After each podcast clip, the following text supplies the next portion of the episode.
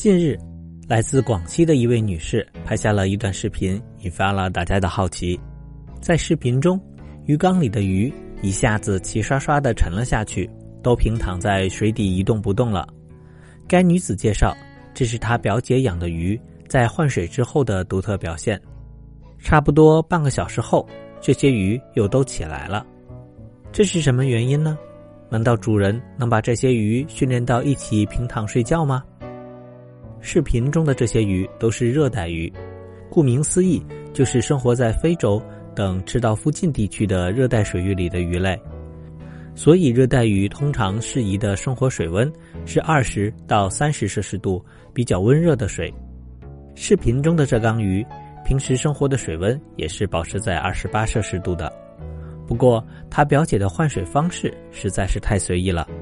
他会将缸里的水都放掉，然后直接加入十几度未经加热的自来水，这样短时间内水温大幅度降低，导致这些热带鱼一下子无法适应这么冷的水温，失去活力，沉在水底一动不动，直到水温慢慢升上去，这些鱼才恢复正常。这名女子表示，她表姐已经这样换水好几年了。不过，热带鱼对于水温的变化通常会比较敏感，如果水温太低，就会生病甚至死亡。当然，水温过高也是不行的。那这缸鱼为什么没有事儿呢？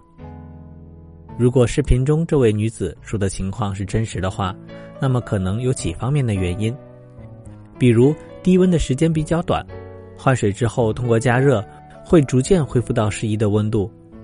另外，因为城市自来水通常都采用的是地表水，虽然冬季自来水的水温比较低，但夏季自来水的水温是有可能达到热带鱼的适宜水温的。随着季节的变化，自来水是逐渐变冷的，而鱼也是慢慢适应这样的水温的。还有就是鱼的健康程度，如果鱼的体质非常好，生命力很顽强，就会对水温的变化有更强的承受能力。最后，虽然每次都能缓过来，但水温的频繁变化还是会对热带鱼的健康生长有不良的影响。要想养好热带鱼，控制好水温是非常关键的。